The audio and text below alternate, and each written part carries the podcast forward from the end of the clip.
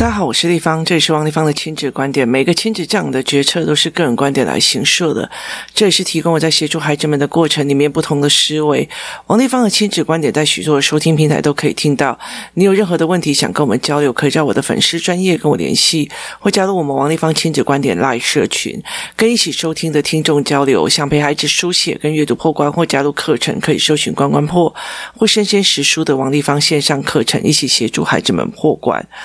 呃，今天来讲一件非常有趣的记录哦。有一天，我就在写时间的语言的教案的时候，叫孩子们都过来看哦。那呃，其实之前我有在谈过这件事情哦，就是这个教案的其中的一个单位是在讲说，小明一家人要去参加表姐的婚宴，依照下方图文的思维来思考判断，他们要准时参加婚宴，需要从几点开始着手准备哦。我附的是一张喜帖的概念哦。有趣的是在于是哪里，你知道吗？就是其实它上面是仅瞻于中华民国一一年国历十月三十日，然后星期日，为长男王大明与陈志雄先生、林丽玲女士的长女陈婷婷举行结婚典礼，并备喜宴，敬请恭请，何地光临？它就是一个非常平凡、很简简单的一个所谓的请帖哦。可是非常有趣的一件事情，它里面还有呃。中午十二点，请准时入席。这是在时间的语言的教案里面的其中的一个部分哦。那有趣的是，因为我前面处理的每样事情都要时间，那所以让孩子知道每样事情都要时间。接下来为什么会加这个教案的一个原因，是因为我想要让他去评估，如果我全家人都要去参加这一场喜宴的话，那我必须要在几点几分。然后出席哦。那前面我已经讲了，就是有给他们去讲说，大概爸爸出门的时间是多少哦。以前爸爸就会跟我讲说，哦，像你们女生很麻烦，出门那么搞个半天哦，那忙得要死啊！我在那边等的要死哦，我只要拿个钥匙就走了。废话，你拿个钥匙，当然你就走，拿个钥匙皮包就走。对啊，小孩的奶粉啊、奶瓶啊，然后哪些已经消毒过的啊，然后纸巾啊什么。有的没有，全都是我拿的哦，而一直到现在，其实小孩自己带水啊，然后其实我的包包里面，呃，大家都会说我的包包超级宇宙无敌重的哦，行动电源啊，什么有的没有，都一堆啊，然后他们到地方会问，哎，妈妈行动电源呢？妈妈什么什么什么，好，什么都是你要带的哦，所以其实后来，其实我会开始骂他。那很好笑的一件事情，爸爸还有一件事情，就是他就说我只要手机、钱包、钥匙三样就好了。结果后来到时候人家都要出门了，他要蹲大便哦，然后一蹲就蹲很久这样子哦，所以重新又要再来过。所以非常有趣的一件事情，我们在讲这件事情的时候，每个人都要讲，对我爸也是，我爸也是，蛮有趣的哦。那有趣的一件事情是说，呃，爸爸上厕所和出门的时间是二十分钟，妈妈出门的时间是三十分钟，小孩。还出门大概四十分钟，那从家里到饭店车程三十分钟，预留塞车时间十五分钟。我问他说：“十二点出门，那你应该要哪时候开始准备出门哦？”结果后来发现，呃，前面都已经讲，所有事情都要时间，时间跟时间是会重叠的这个概念。可是小孩子还是会把爸爸上厕所的时间二十分钟，加上妈妈的三十分钟，再加上小孩的四十分钟，照道理来讲。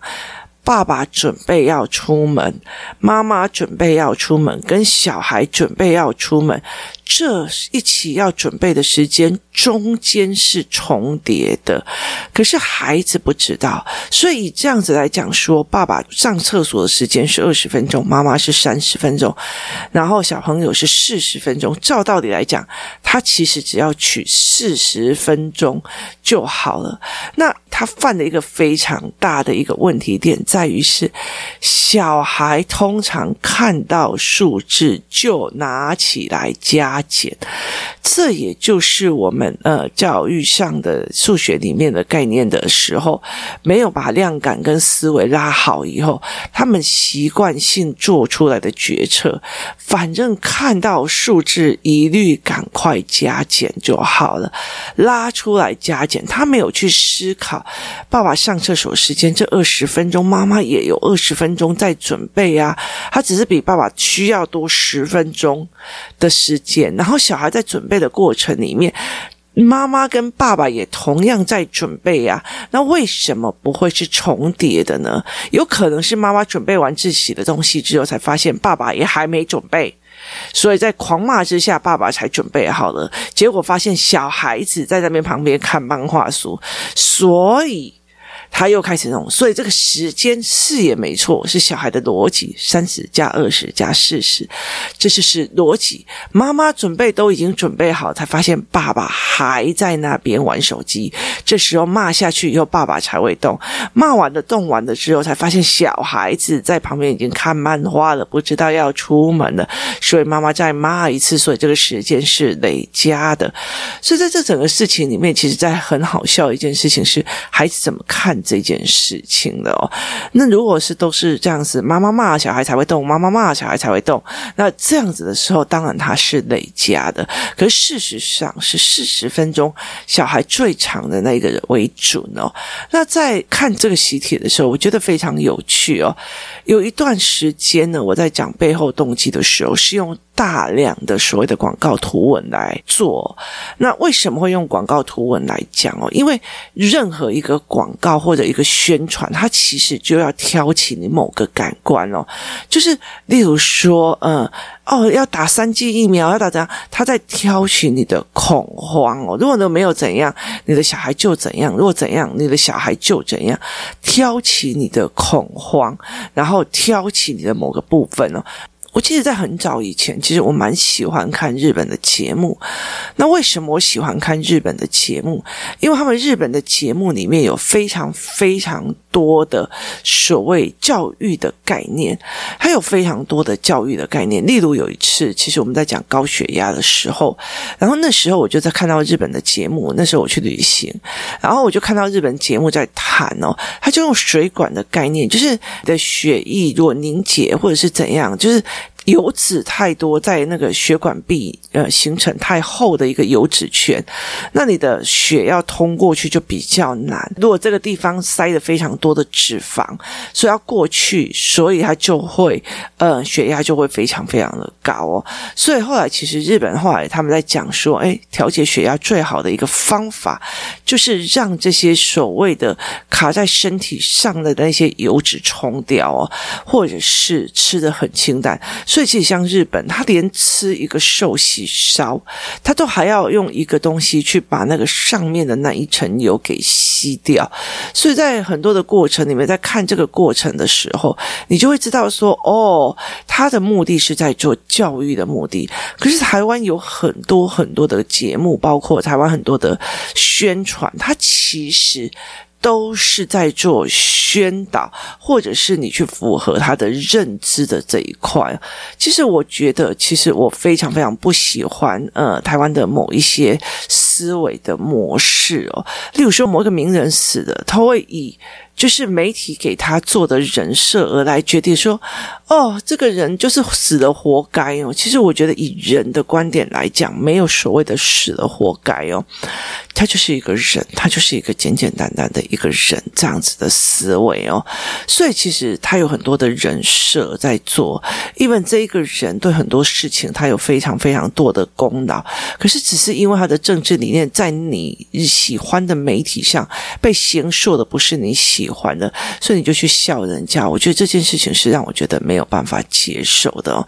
所以在这整个过程里面哦，所以我会在很多的文本里面加入了所谓的呃宣传单啊什么的。那这次我是加入了所谓的喜帖哦。那我带的这群孩子几乎都是今年要升五年级、四年级的。那跟他们对话的过程里面，就会觉得非常非常的有趣哦。例如说，呃。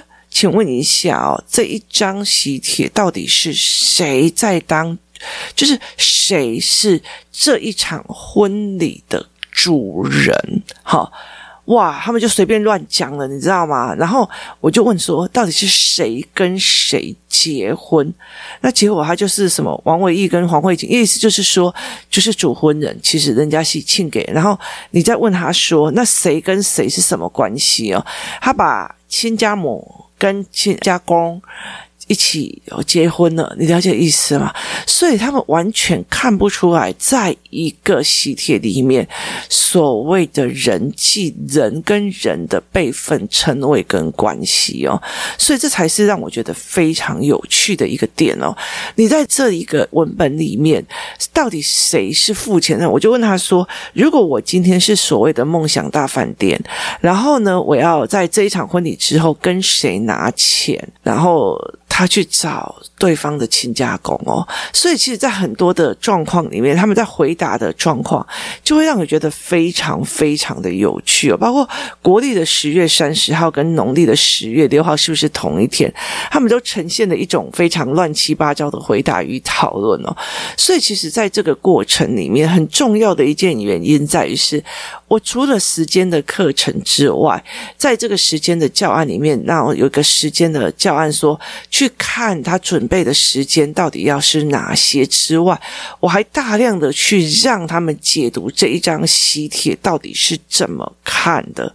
那餐厅要去哪里吃，在哪一个位置，然后时间是多少？附上的这一支电话到底是？主婚人请客的人的电话，还是饭店的电话？然后，呃，时间、地点，然后这两个新郎跟新娘在他们家的辈分为什么？从一张的小小的喜帖的文本去做解释哦，他们其实都没有办法理解到底是为什么，为什么会是这样做？所以对我来讲是非常非常有趣的一件事情哦。我在陪这些孩子在对话的一个过程里面哦，会了解其实他们其实我们以为他们应该要懂，事实上是真的不懂哦。那那以前的世界。我们可以慢慢的学会，这个世界其实很难哦，这个世界太快了，资讯太多了。如果我们一慢下来，然后慢教小孩，我不知道他接触了什么，又去解读了什么事情哦。例如，包括说，立方颖，你这边的书都是猥亵的。我是说什么叫做猥亵？然后他就说，你看你那边有一些什么呃少年快报的漫画，那些都是猥亵的。我就说，他是少年快报，它一定符合台湾的那种所谓的出版法，那你为什么会觉得是猥亵呢？他只是穿了唐朝或者是汉朝的衣服，可他们觉得他是猥亵的，因为胸线很大。这样我就觉得说，那你们是哪来这样子的概念哦？觉得这个东西就是猥亵的，就是什么？所以，其实，在跟孩子们对话的过程，它是非常非常的有趣哦。你怎么去思维这件事情？怎么去讲这件事情哦？所以。在时间的概念里面哦，我也在时间的教案里面试图的去让孩子听懂别人语言后面的意思哦。学校校外教学七点从学校出发，你怎么七点半才出发，才走出家门啊？好，才就是代表你错过了，你迟到了。那。这个东西，我有时候你都迟到了，干嘛要去？没有，学校七点就出发了，你怎么七点半才走出家门？这句话等于你迟到了，不用出去了。可是孩子没有办法理解。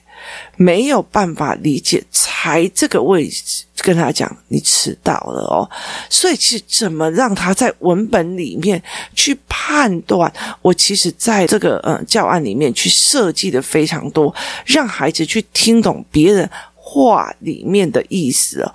哎呀！两点的活动哦，啊，我们东西都还没有准备好哦，你一点就来了，好，就是我们还在筹办的过程，你一点就来了，那就是你提早来的，跟我们还在吃饭哈。现在人已经来了，好，就是我们还在筹办的时候，在吃中饭，还没有吃，吃到一半的时候，诶，人可以来呀，哈，就是要来参加课程的来了，好。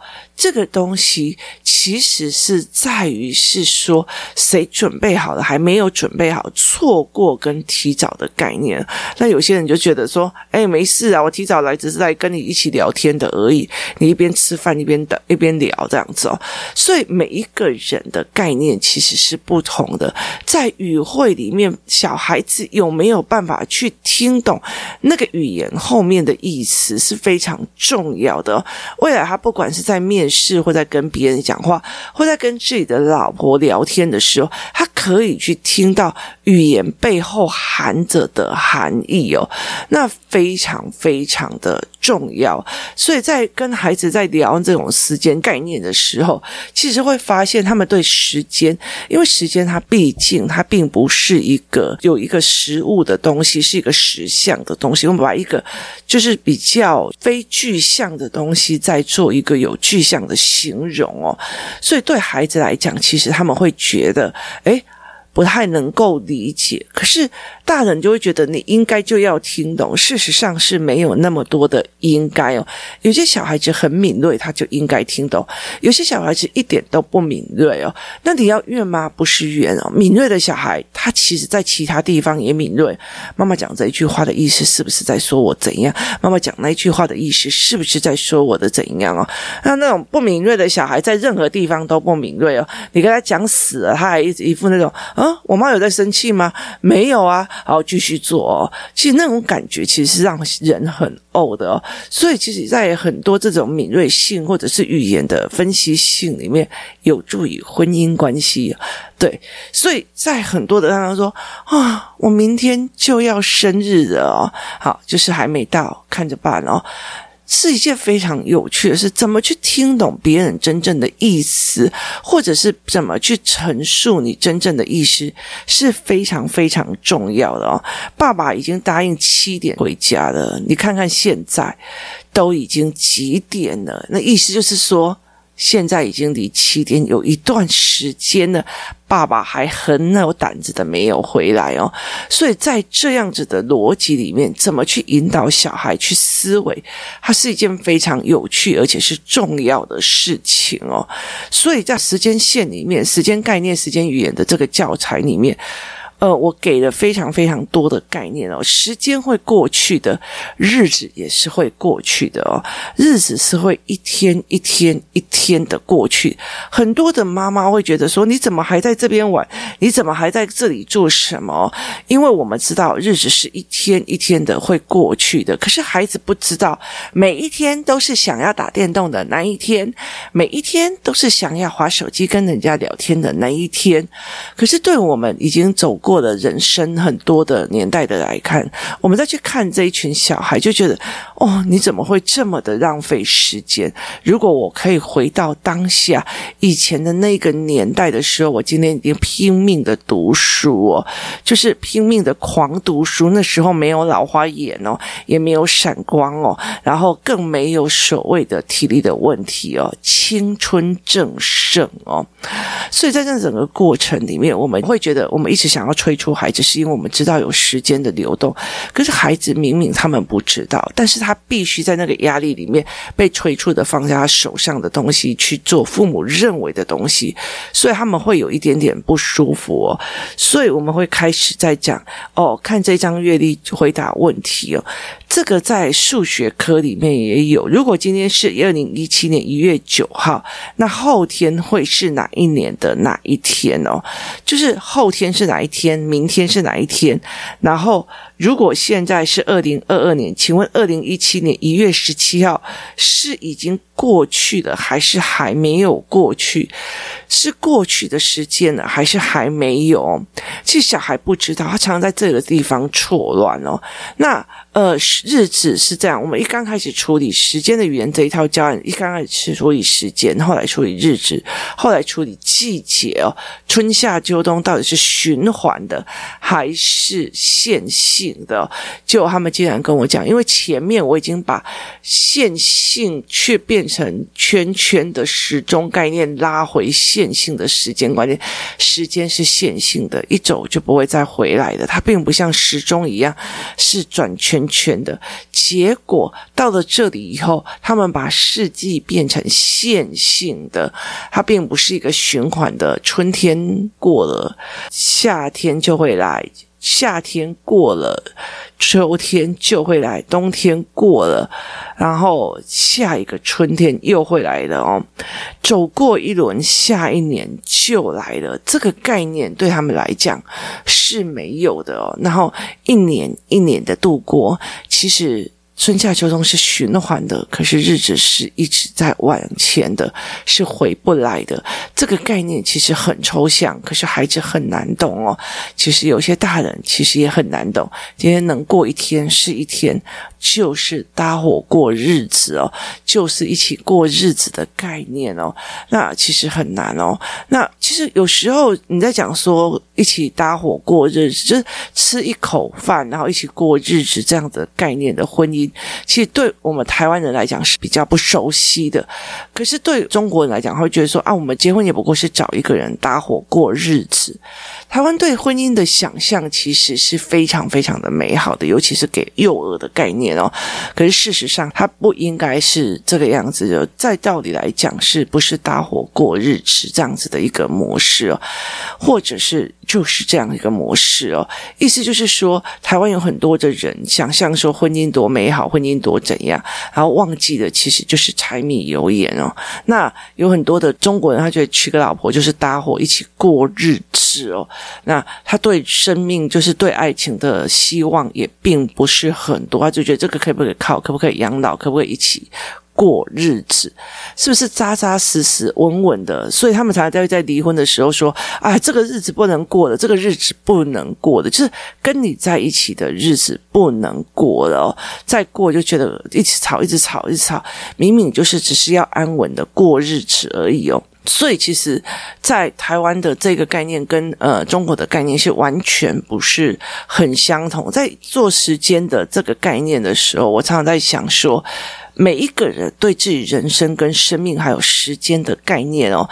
是非常非常的不相同的。那也在很多讨论的过程里面才知道，哦，原来有人觉得结婚是会美好的，然后像公主王子变成永恒的开开心心的过日子。可是有些人会觉得这不过是搭伙过日子。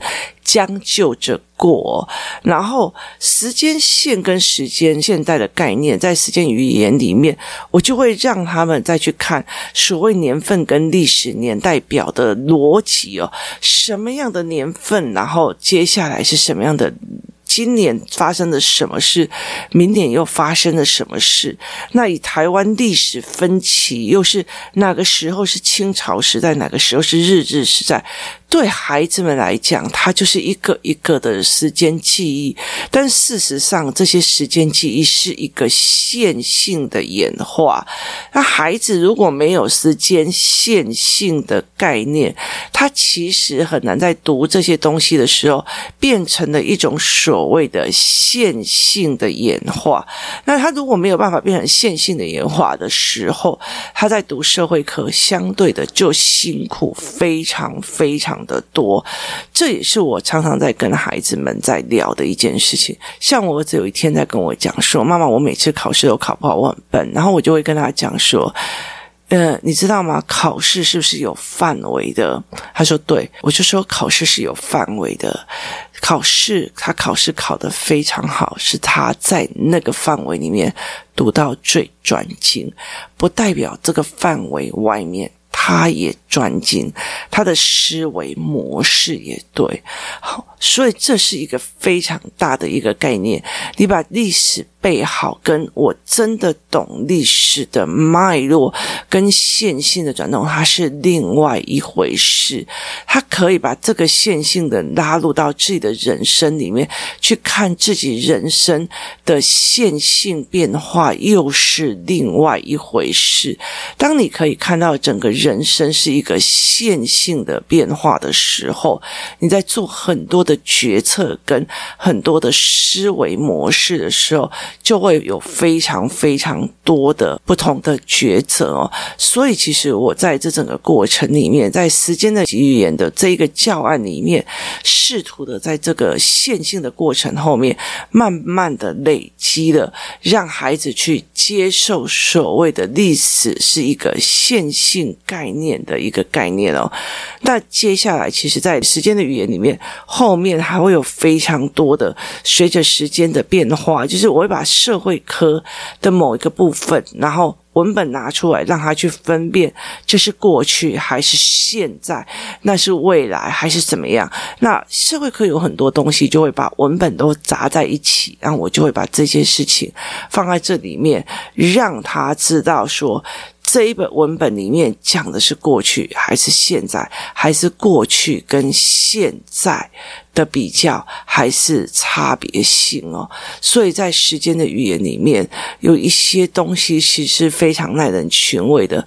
很多的时候，我们以为这种东西不用教，事实上，现在或许当你在看我的教案的时候，会觉得。哇，原来小孩不懂哦，原来这种东西要教哦。今天谢谢大家的收听，我们明天见。